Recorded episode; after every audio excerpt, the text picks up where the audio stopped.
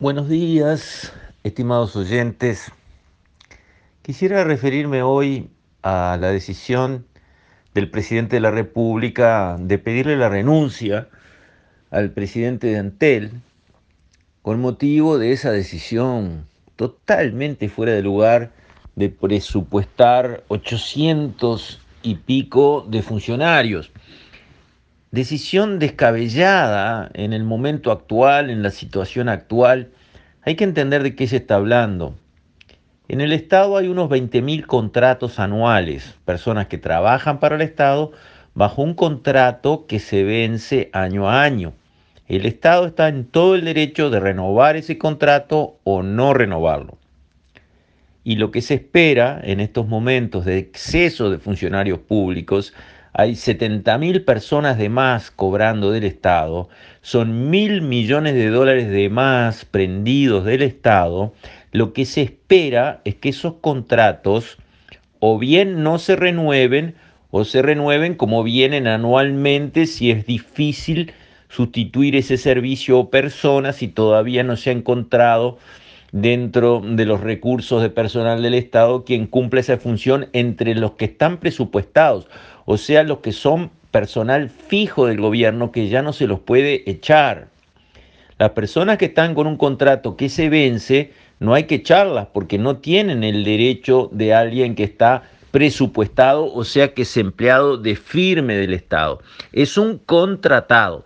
Contrato que puede continuar o no continuar a decisión de quien firma el contrato.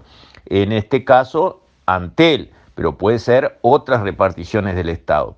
Necesitamos en este país desesperadamente, ya lo precisábamos antes en base al déficit de 5% del Producto que este gobierno recibió del anterior en base a la toma de deuda de 2.400 millones de dólares adicionales cada año que se venían tomando y que colocaban la trayectoria de la deuda del país en un horizonte de no sostenibilidad si se seguía así durante un tiempo más.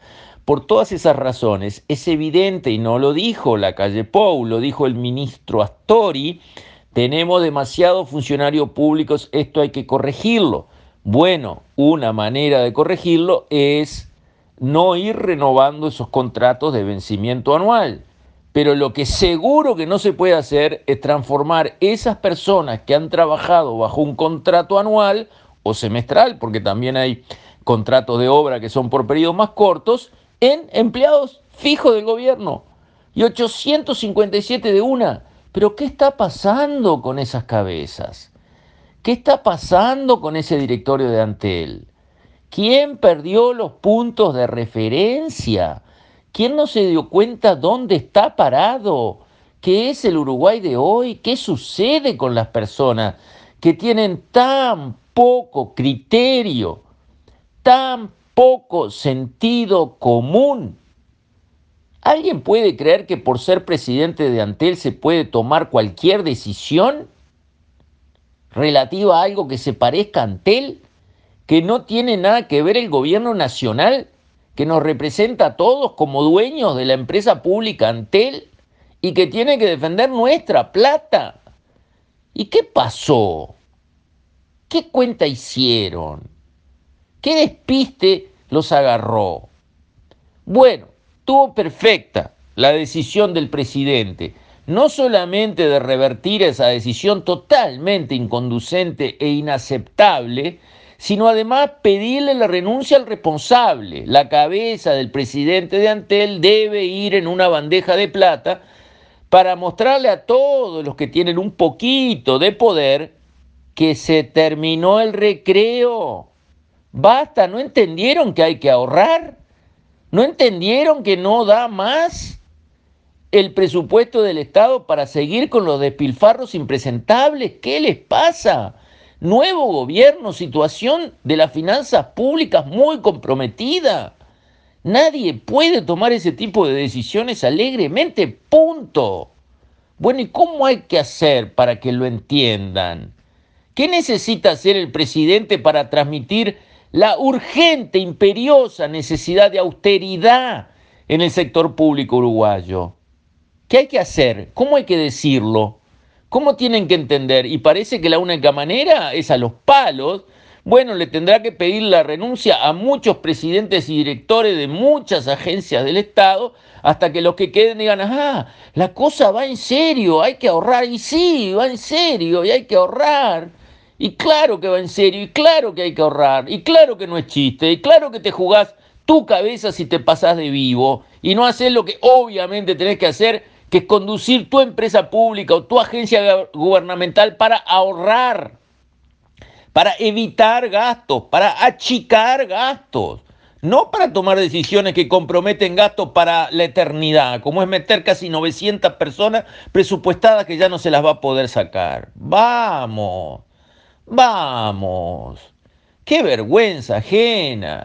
Si yo fuera el presidente de Antel, me iría caminando al medio del país, no hablaría con más nadie, saldría a caminar y caminar y caminar, porque realmente, realmente, en este momento, con la crisis que tenemos, con el sobregasto que tenemos que enfrentar para tratar de sostener a los sectores más vulnerables, tratar de mantener, digamos, en pie empresas que se nos están cayendo, ¿Alguien no tiene mejor idea que presupuestar funcionarios, ponerlos de empleados fijos del Estado para siempre?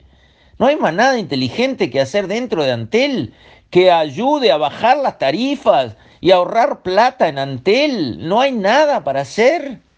Bueno, evidentemente, lamentablemente, a veces hay que aplicar la tarjeta roja. Cuando la infracción es muy grande, lo que queda es la tarjeta roja. Este es el caso. Lo lamento por esta persona que lo habrá hecho con la mejor intención, se habrá equivocado mucho, se habrá confundido. Esto no es nada personal, pero la verdad espero que sirva para otros directores y presidentes y autoridades de distintas agencias y reparticiones del sector público para que entiendan un mensaje claro.